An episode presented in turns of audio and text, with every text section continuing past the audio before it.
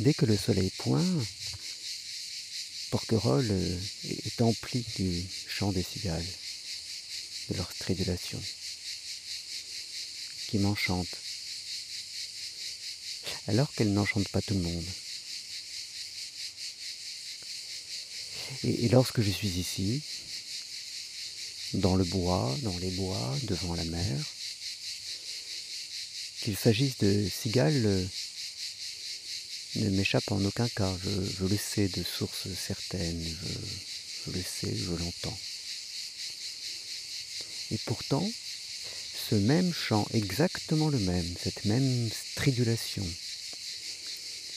lorsque je me réveille de ma sieste, euh, allongé sur le lit dans le petit appartement que nous occupons, je le prends systématiquement pour le son d'une cocotte minute, pour le sifflement d'une cocotte minute.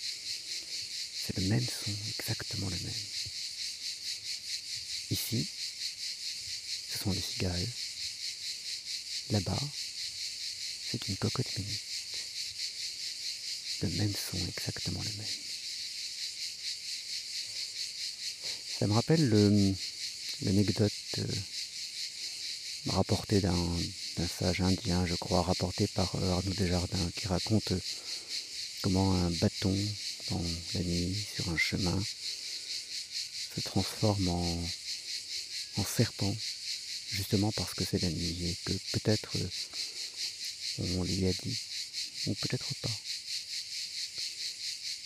C'est ce que raconte euh, Descartes, je crois, avec euh, son bâton de cire.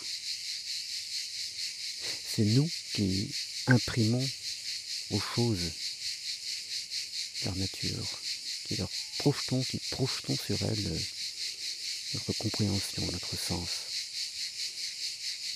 Et c'est pourquoi le même son